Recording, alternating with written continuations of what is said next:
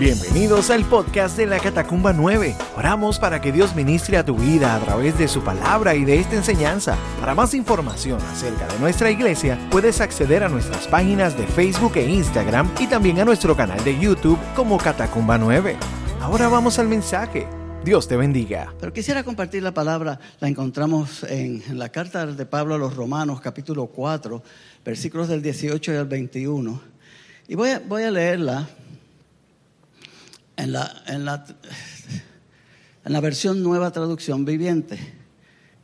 Y dice la palabra del Señor así, aun cuando no había motivos para tener esperanza, Abraham siguió teniendo esperanza, porque había creído en que llegaría a ser el padre de muchas naciones, pues Dios le había dicho, esa será la cantidad de descendientes que tendrás.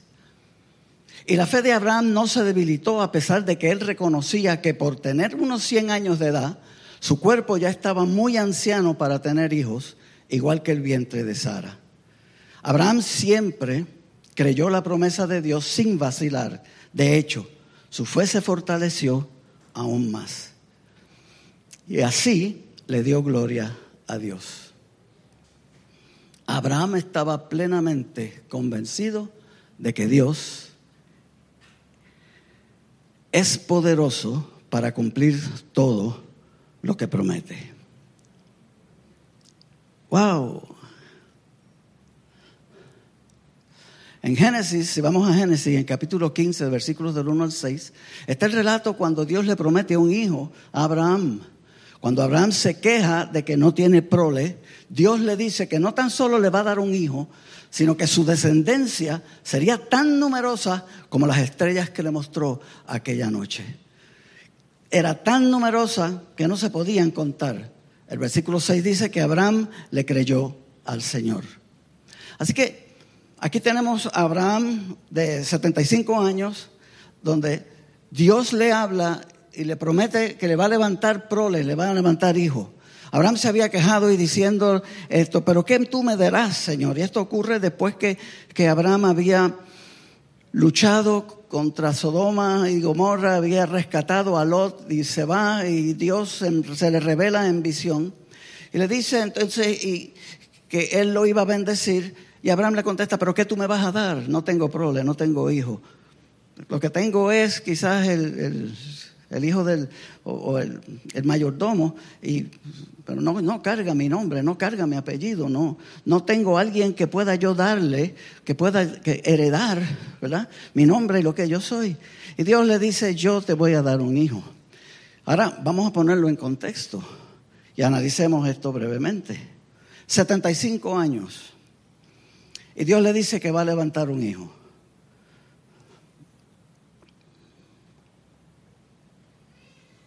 Y ante lo inverosímil de la promesa, Abraham decide creerle a Dios.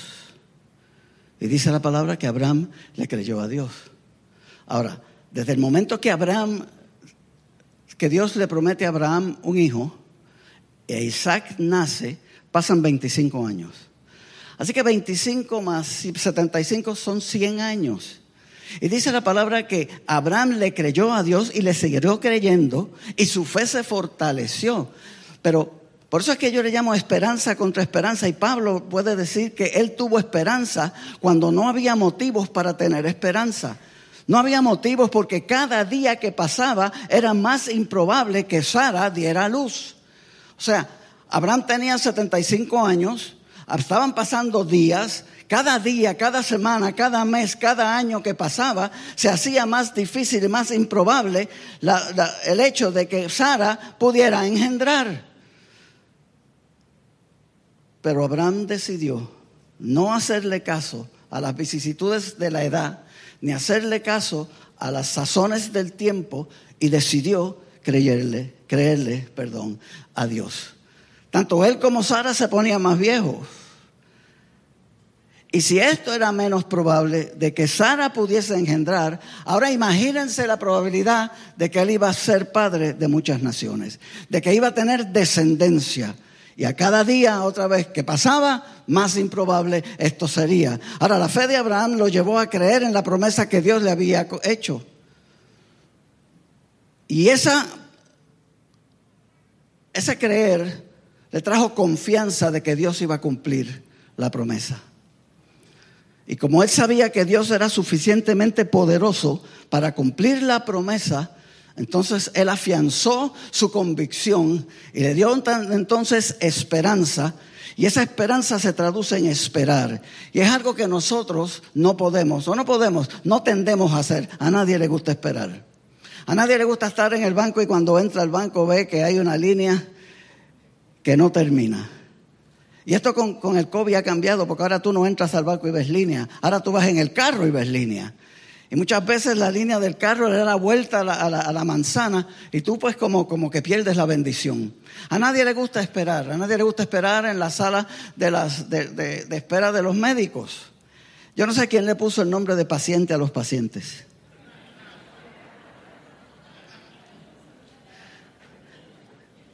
No sé. Pero no nos gusta esperar. Pero Abraham esperó contra toda vicisitud el cumplimiento de su promesa, no importando lo que pudiera estar viendo. La fe de Abraham, aleluya, lo llevó a esperar. Y ese esperar, entonces lo llevó a tener esperanza contra esperanza. Cuando uno lee esperanza contra esperanza, por lo menos en la Reina Valera, yo no entendía muy claro ese término. ¿Qué es tener esperanza contra esperanza? ¿Qué es contra esperanza? No lo entendía. Ahora, la nueva traducción viviente como que me arrojó luz, porque me dice que Abraham tuvo esperanza cuando no había motivos para tener esperanza. Así que lo que hizo Abraham fue no mirar los motivos para no tener esperanza, sino mirar con confianza y con fe la promesa que Dios le había hecho, esperando que en algún día se iba a cumplir. Así que es algo que nosotros tenemos que aprender, yo creo que de Abraham. No miremos las circunstancias, ni miremos las situaciones que nos rodean, no miremos nuestras limitaciones, ni miremos nuestras enfermedades, no miremos nada de lo que pueda atentar en contra o robarnos en contra de las promesas que Dios ha hecho a nuestra vida. Miremos a la promesa y miremos al Dios que cumple las promesas. Miremos, aleluya, con paciencia sabiendo que Dios no llega tarde, Él no llega temprano, pero tampoco llega tarde. Él no llega, Él llega en el momento oportuno oportuno y el momento oportuno es el momento de Dios. Y el momento de Dios es perfecto.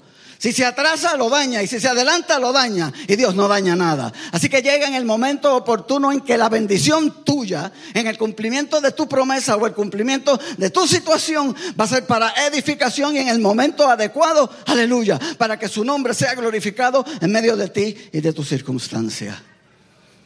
Entonces debemos aprender de Abraham a creerle a Dios en su palabra y sus promesas, confiar que en su tiempo las va a cumplir y esperar con paciencia el cumplimiento de ellas. Desarrollar la capacidad de no mirar lo improbable, sino mirar al Dios que cumple las promesas. Todas las promesas de Dios son en Cristo en sí y en Cristo, amén.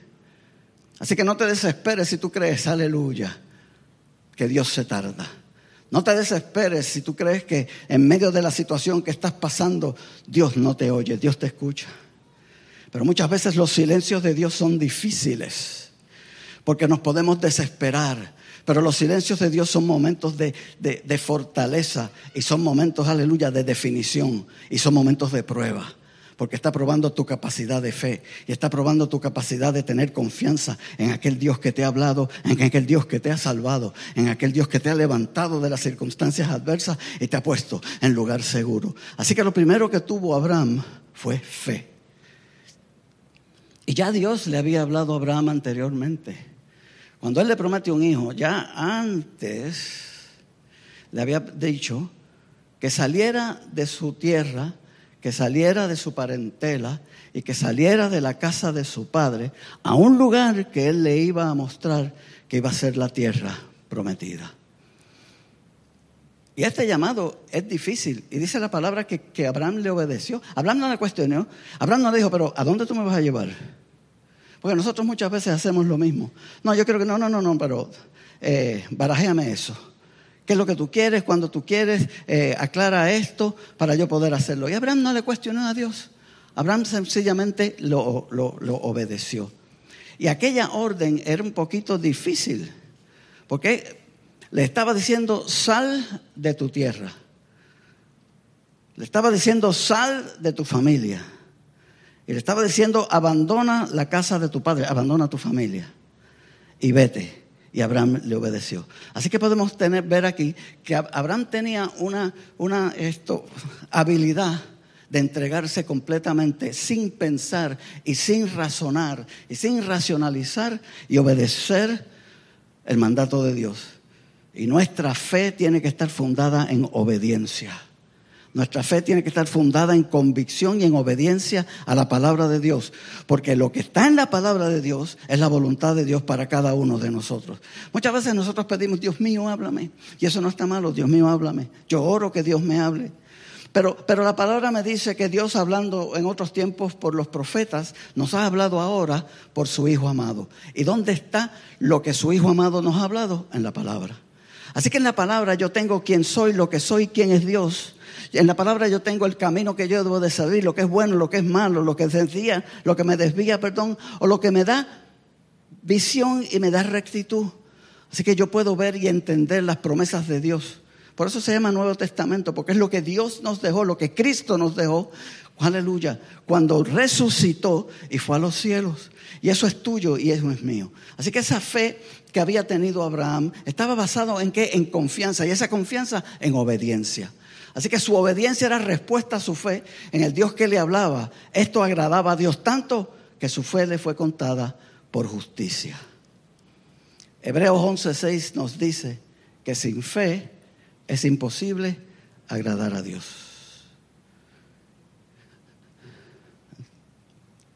Entonces yo tengo que revaluar mi fe. Porque si yo voy delante de la presencia, yo tengo que creer que Él me escucha. Más que creer, yo tengo que saber que Él me escucha. Más que sentir, yo tengo que tener convicción de que en el momento que yo doblo mis rodillas o levanto mis manos o abro mi boca, aleluya, Dios está ahí. Y si eso es así, entonces no te desesperes, porque el Dios de misericordia y el Dios de compasión anda contigo.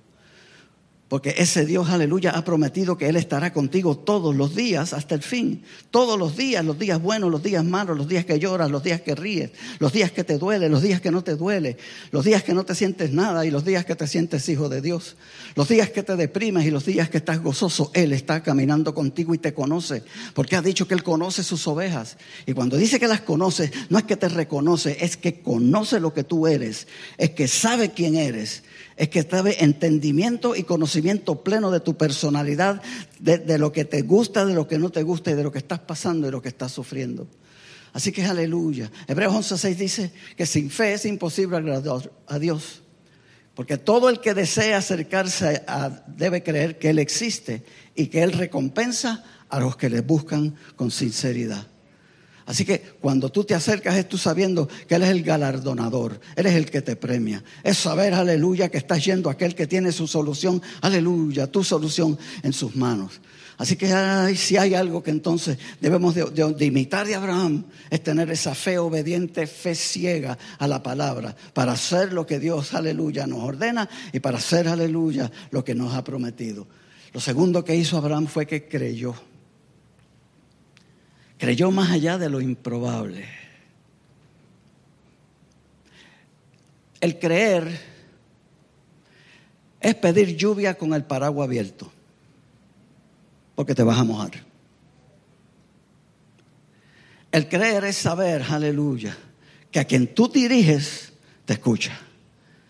Y que lo que Él te ha dicho se va a cumplir. Y lo que Él es, aleluya, siempre será creyó más allá de lo improbable.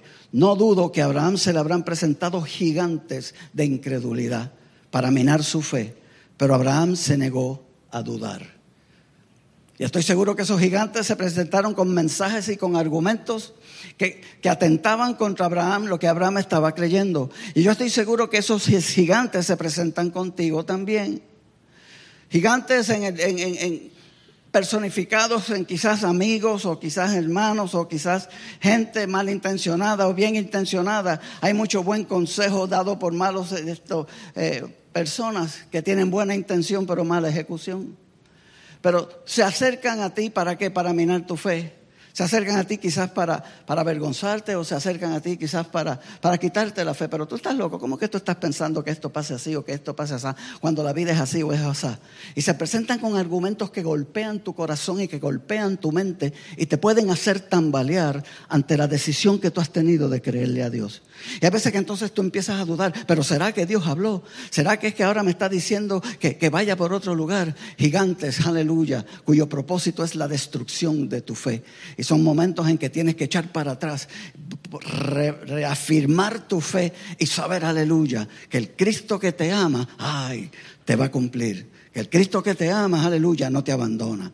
Que lo que tú estás pensando, eso es. Aleluya. Así que son emisarios del maligno, gente malintencionada. Pero Abraham se negó a dudar.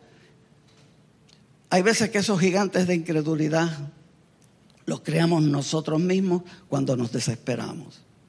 Usted puede estar esperando por una contestación. Y nosotros como estamos en la, en la generación del microondas, donde estamos acostumbrados a meter un plato, darle dos minutos y a los tres minutos ya usted está comiendo, creemos que nuestra fe es una fe de microondas, donde ponemos nuestra petición en el microondas del cielo, le damos dos minutos y esperamos la contestación inmediata. Pero muchas veces eh, los pacientes van a la oficina y me dicen, doctor, pero es que este medicamento esto, eh, no me está haciendo nada. ¿Y cuándo te empezaste a tomar? Ayer. Y yo le digo, mira, el departamento del milagro está allá arriba. Las medicinas tardan un poco más de tiempo. Pero también les digo, ¿qué tú prefieres? Un plato recalentado en el microondas o un plato hecho en el microondas o un plato en el fogón que tarda como dos horas en ese arroz hacerse. Y me dice, no, el del fogón. Y ¿por qué? Porque sabe mejor. Así hay que esperar. Porque la contestación de Dios a su tiempo sabe mejor. La contestación de Dios a su tiempo, aleluya, es la perfecta. Y debemos entonces de desarrollar, aleluya, en nuestra fe esa capacidad de, de, creer a Dios y esperar en Él. Creer en la palabra, aleluya, nos da seguridad. Segunda de Crónicas, capítulo 20 y versículo 20, nos dice que Josafat le dice al pueblo, creed en Jehová, vuestro Dios, y estaréis seguros. Así que creerle a Dios nos da seguridad. ¿Por qué? Porque me da primero seguridad de vida eterna. Me da seguridad de quién soy, de identidad. Juan capítulo 1, versículo 12 dice, mas a todos los que le recibieron, a los que creen en su nombre, les dio potestad de ser hechos hijos de Dios. Y esa potestad es autoridad y privilegio. Mire, el hecho de que usted pueda ser llamado hijo de Dios es un privilegio. Qué privilegio es saber que mi Padre está en los cielos pendiente a mí todos los días. Qué privilegio es saber que ese Padre maravilloso dio a su Hijo amado Jesucristo para darme a mí, aleluya, esperanza de vida eterna.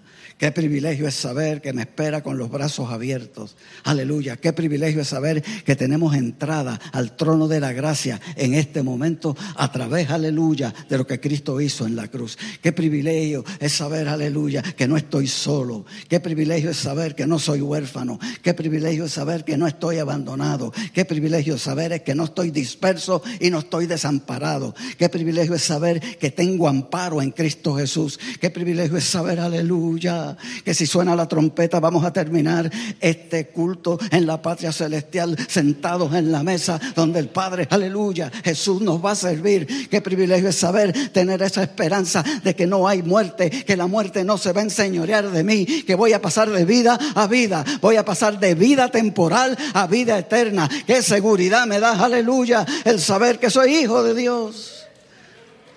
Los segundos, aleluya, Juan 3, 16. Porque todo aquel que en Él cree no se pierda, mas tenga vida eterna. Tengo seguridad que su palabra me va a servir. Así que aleluya, en la fe yo tengo que tener una disposición de creer en la palabra, aun cuando yo mire que sea improbable que se, que se, que se cumpla. Aún puedo mirar, aleluya, el cáncer y saber que hay solución y hay sanidad en Cristo. Y también saber que si es por el cáncer que me voy a la patria celestial, hay seguridad que el Padre con los brazos extendidos a través de su Hijo amado me va a recibir. Qué bueno es saber que si vivo para Cristo vivo y si muero para Cristo muero porque soy del Señor. Qué seguridad más saber que en cada paso que yo doy Cristo está conmigo y que al final del camino hay bendición, hay vida eterna. Aleluya, hay paternidad. Lo tercero que, que, tuvo Abraham fue confianza. Abraham confió en que Dios iba a cumplir su promesa. Así que cuando miramos entonces nuestras promesas o cuando nos confrontamos entonces con la, con la realidad de la palabra, lo primero que tenemos es fe en que el Dios que me habla, aleluya, es el Dios real. Lo segundo que tengo que tener entonces es creer en esa palabra. Y lo tercero que tengo es confianza en que Dios va a cumplir esa palabra. Hay una diferencia de creer en Dios y creerle a Dios. Creemos en Dios, pero dicen que hasta, hasta los diablos creen en Dios y tiemblan. Pero creerle a Dios es creer que todo lo que Él es, aleluya, y todo lo que ha dicho, aleluya, es una realidad y está en mi vida, asequible a mí. Aleluya. Esta, esta confianza se traduce en convicción. Fe y convicción son dos elementos del ser humano que tienen que estar fijos en el corazón y en la mente y no atados a nuestra emoción.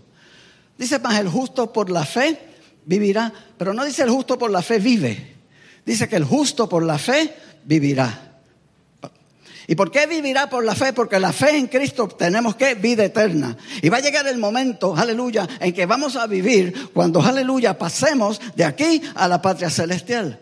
Así que la convicción no puede estar atada a la emoción. Porque si yo estoy deprimido o triste, Cristo se fue.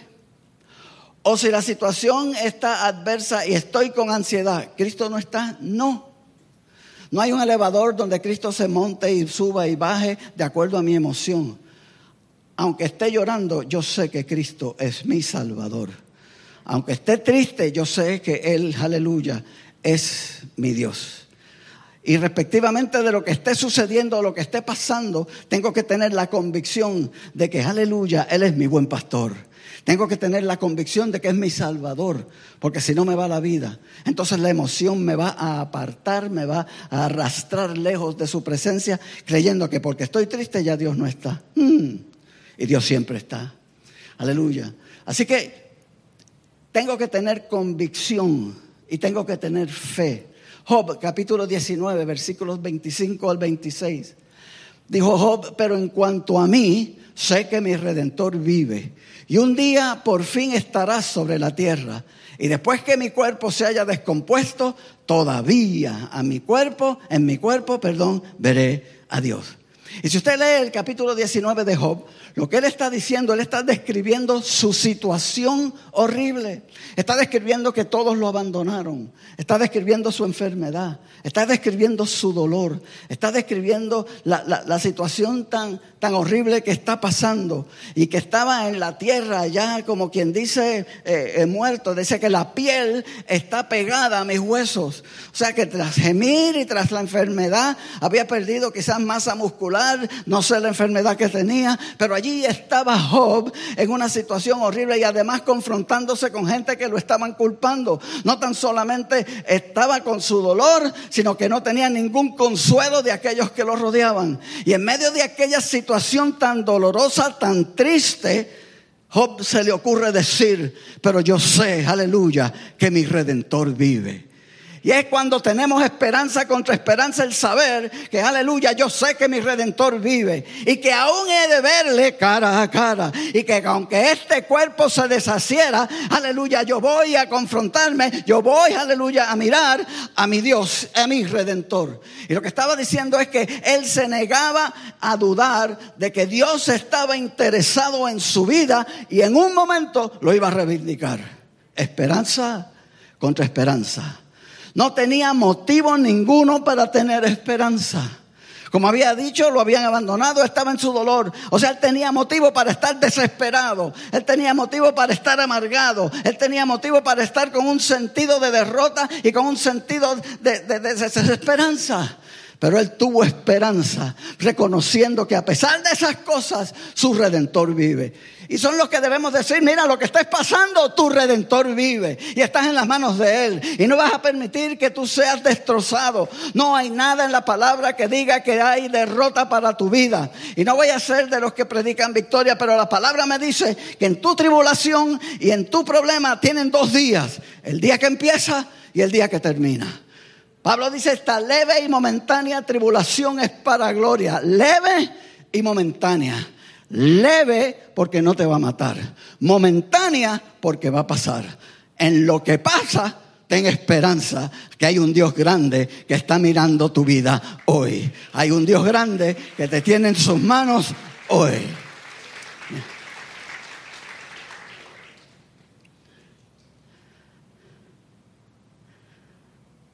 La confianza trae firmeza. Salmo 125, versículo 1 dice, los que confían en Jehová son como el monte de Sión, que no se mueve, sino que permanecen para siempre. No se mueven. María entró con ¿qué, 150 millas o algo así. No sé, pero entró con muchas millas. Pero el yunque no se movió. Están en el mismo sitio. Las montañas no se movieron. Están en el mismo sitio. Entonces me pueden hablar que los que confían en Jehová, no importa la velocidad del viento adverso que pueda venir, no me voy a mover. Porque no estoy solo. El que me afirma es el Señor. Así que los que confían en Jehová son como el monte de Sión que no se mueven, sino que permanecen para siempre. Aleluya. Ahora, la nueva traducción viviente dice que estarán seguros como el monte de Sión. La palabra me da seguridad cuando confío en ella. La palabra me da gozo y paz cuando confío en ella. La confianza trae paz. Isaías capítulo 26 y versículo 3 dice, tú guardarás en completa paz a aquel cuyo pensamiento en ti persevera porque en ti ha confiado. Así que la confianza que yo tengo en Dios está basada no tan solamente por mi experiencia, sino que está basada por el conocimiento de la palabra de Dios. Porque viene y dice, y tú guardarás en completa paz aquellos cuyos pensamientos en ti perseveran. Ahora, ¿qué pensamientos son los que yo debo de tener? Los pensamientos de paz, los pensamientos de la palabra de Dios. Porque si yo meto dentro de mi mente, yo programo mi mente con la palabra de Dios, en el momento adecuado esa palabra va a dar fruto.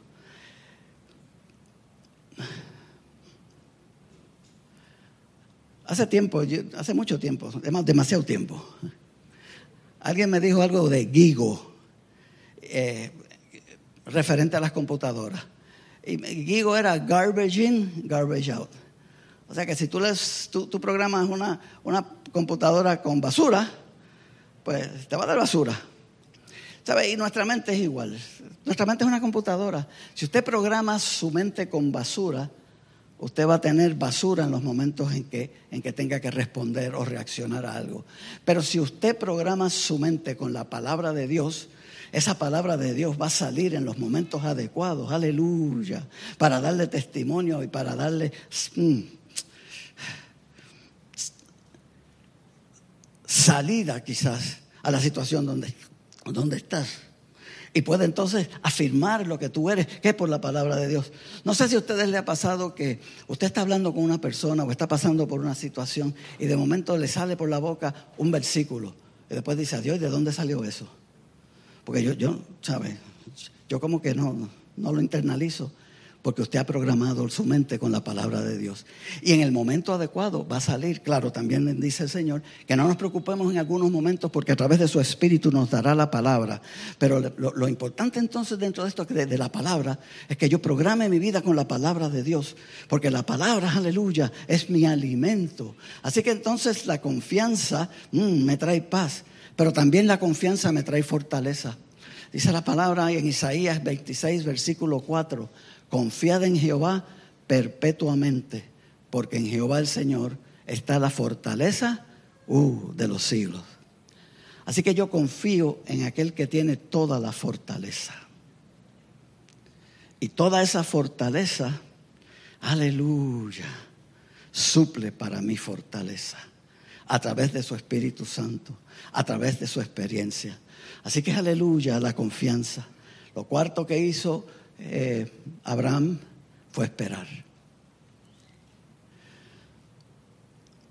La esperanza de Abraham trascendió el tiempo. Le llevó a esperar hasta que se cumpliese la promesa, no importando lo que se tardara en el tiempo que transcurriera. Tenía esperanza cuando no había motivo para tener esperanza. Salmo 40, versículos del 1 al 3 dice, pacientemente esperé a Jehová y se inclinó a mí y oyó mi clamor. Y me hizo sacar del pozo de la desesperación, del lodo cenagoso. Puso mi pie sobre peña y enderezó mis pasos. Puso luego en mi boca cántico nuevo, alabanza a nuestro Dios. Verán esto muchos y temerán y confiarán en Jehová. Y el último versículo de ese salmo dice, y con esto termino, aunque afligido yo y necesitado, Jehová pensará en mí. Aleluya. Y en esta mañana yo no sé cuán afligido o necesitado tú estés. Y no sé si estás en desesperanza o has perdido la esperanza. Si tu situación es tan desesperada o tan dolorosa o tan apremiante que crees que ya no hay solución para ti, porque todo lo que se te ha puesto delante de ti son impedimentos. Todo lo que tienes a través del raciocinio, del razonamiento, de los recursos, de lo que has pensado, nada de eso puede solucionar tu problema. Y te puedes encontrar, aleluya, afligido y necesitado. Pero mira esto, aunque afligido y necesitado yo, Jehová pensará en mí. Y luego dice, mi ayuda y libertador eres tú. Dios mío, no te tardes. Aleluya. Como había dicho, hay veces que vivimos en una situación que atenta contra, contra nuestro razonamiento, que atenta con nuestra vida, que las situaciones son tan, tan difíciles que podemos perder la esperanza.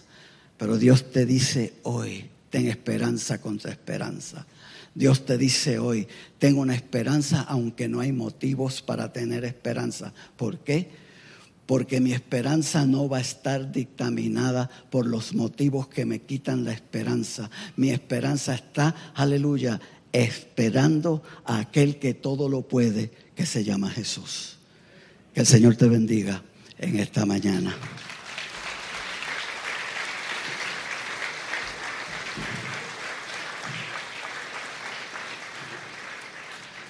Y yo no sé si en esta mañana, aleluya, te has sentido sin esperanza. No sé si el dolor, si, pues quizás estás como Job, mirando toda la situación que te roba la esperanza. O si has venido con una carga enorme, donde has dicho, Dios, no puedo más. Se me han cerrado todas las puertas, Dios, no puedo más.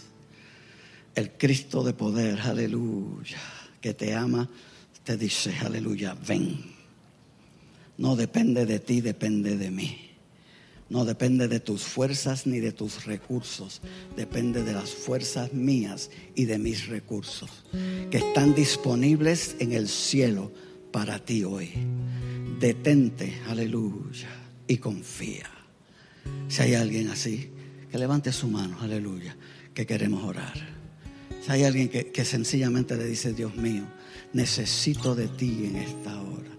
Necesito urgentemente que entres dinámicamente a la circunstancia de mi vida para darme, aleluya, esperanza. Me niego a pensar que todo lo que se ha levantado contra mí me va a vencer. Porque tú estás conmigo y tú estás como poderoso gigante.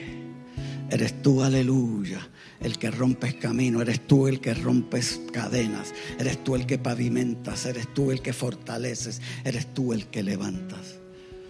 Dios ha dicho que Él da fuerzas al que no tiene. No depende de tus fuerzas, depende de las fuerzas que Dios da.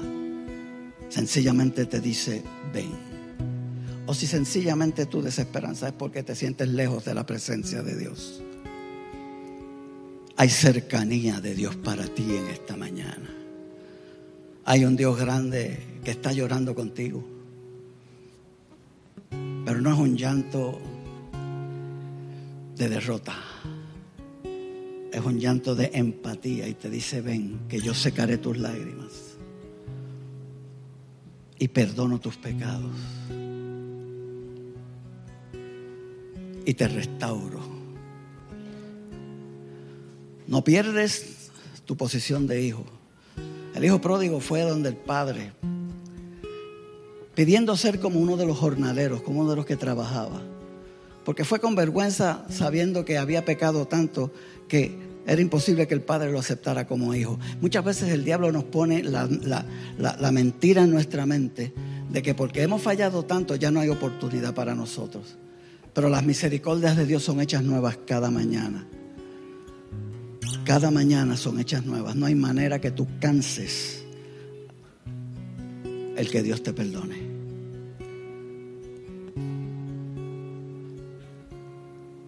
Y el padre se gozó con el hijo cuando llegó. Y le dijo, hijo, y lo besó.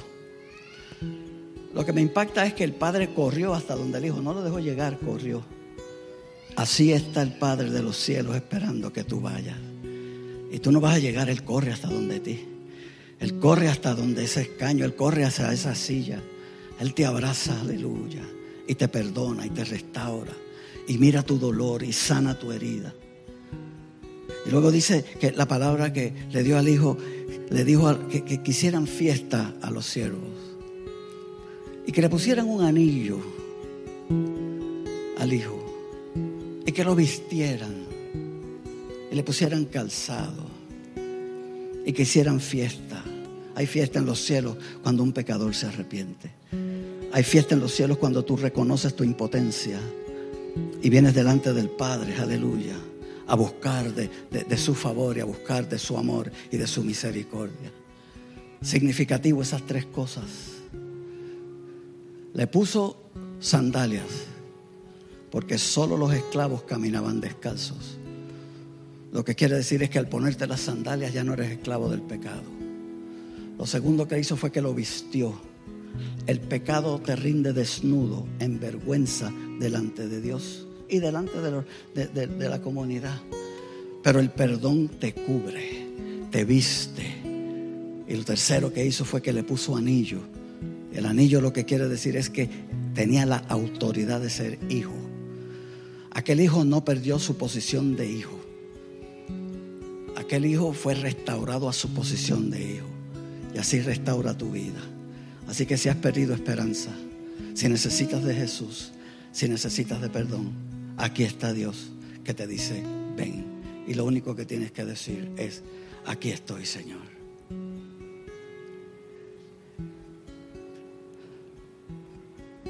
Hay veces que nos es difícil confrontarnos con, nuestra situación. Y dentro de las máscaras que nos ponemos, dentro de los complejos que, que desarrollamos, nos da vergüenza. Pero Jesús ahí en tu escaño sabe quién tú eres. Y me atrevo a decir que ni tienes que levantar la mano, tienes que levantar tu corazón y decirle, Señor, soy yo, perdóname. Señor, soy yo, perdóname. Así que aleluya. Y respectivamente, ten esperanza en medio de donde no hay esperanza. Gózate en medio de donde no hay motivo para gozarse. Aleluya. Créele a Dios. Que el Señor te bendiga. Vamos a orar y vamos a ponernos en pie. vamos a derramar nuestro corazón delante de Dios. Si estás esperando en Él, aleluya, no desesperes. la contestación está cerca. Así que vamos, vamos, vamos a orar. Dios del cielo. Cuán agradable es saber que eres tú nuestro Dios. Qué bueno es saber que tenemos esperanza de vida eterna. Qué bueno es saber que irrespectivamente de, de las adversidades de la vida, podemos confiar en que tú eres nuestro Dios. Eres tú nuestro escudo, eres tú, aleluya, nuestro refugio. Eres tú, Señor, el que está como poderoso gigante. Eres tú el que comandas, aleluya, las legiones de los ángeles, aleluya. Eres tú, aleluya, el rey de reyes y señor de señores. Eres tú, aleluya, el que, el que, el que define el amor. Eres tú, Jesús, el que por amor fuiste a la cruz para darnos oportunidad, aleluya, de vida eterna, justificación, declararnos inocentes cuando somos culpables. Eres tú, aleluya, el que merece toda honra y toda gloria. Te adoramos y te bendecimos en esta hora, Padre. Y en esta hora, Padre Celestial, oh Señor, mira tu pueblo, restaura tu pueblo, bendice tu pueblo. Señor, quita las escamas de nuestros ojos para verte a ti. Destapa, Padre amado, nuestros oídos para escucharte. Llena nuestra boca de tu palabra, Señor, aleluya, para hablarla, Padre amado. Endereza, Señor, nuestras rodillas para caminar, Señor, por tus caminos de rectitud. Señor, aleluya. Padre amado, adiestra nuestras manos para la batalla, Padre Celestial. Y Señor, aleluya. Oh gloria, oh gloria, oh gloria a tu nombre. Señor, te adoramos, te adoramos en esta hora. Te bendecimos en esta hora. Padre amado, Señor, aleluya, aleluya. Padre, hay desesperanza quizás por enfermedad. En esta hora, Padre amado, Señor, aleluya. Sana al enfermo. Hay desesperanza, Padre amado, y desánimo, Padre, por las circunstancias apremiantes. Da fuerza, Padre celestial. Oh Señor, aleluya. Levanta al caído, rompe las cadenas. Oh Señor, aleluya. Oh gloria a tu nombre. Oh Padre amado, te adoramos, te adoramos, te bendecimos en esta hora y te damos gracias, Dios. Gracias Dios, aleluya, por la esperanza de vida eterna que tenemos en ti. Gracias Dios, aleluya, porque nada de lo que ha sido, aleluya, o, o será hecho por estratagema de hombre o del maligno, nos podrá vencer, porque tú eres nuestro Dios. Porque nada ni nadie nos arrebatará de tu mano. Y no podrá venir y podrá venir hambre y podrá venir desnudez y podrá venir tribulación y podrá venir espada y podrá venir todo. Aleluya. Pero la palabra me dice que nada me separará del amor. Aleluya de Dios que es en Cristo Jesús. Ese amor me cubre ahora y me da esperanza de que estoy en las manos de un Dios vivo. Y por eso Señor te doy gracias. Bendice a tu pueblo en el nombre de Jesús. Amén. Que el Señor les bendiga. Esperamos que Dios haya ministrado a tu corazón a través de este mensaje. Para más información acerca de nuestra iglesia, puedes acceder a nuestras páginas en Facebook e Instagram y también a nuestro canal de YouTube Catacumba 9. Gracias por estar con nosotros. Será hasta la próxima semana. Dios te bendiga.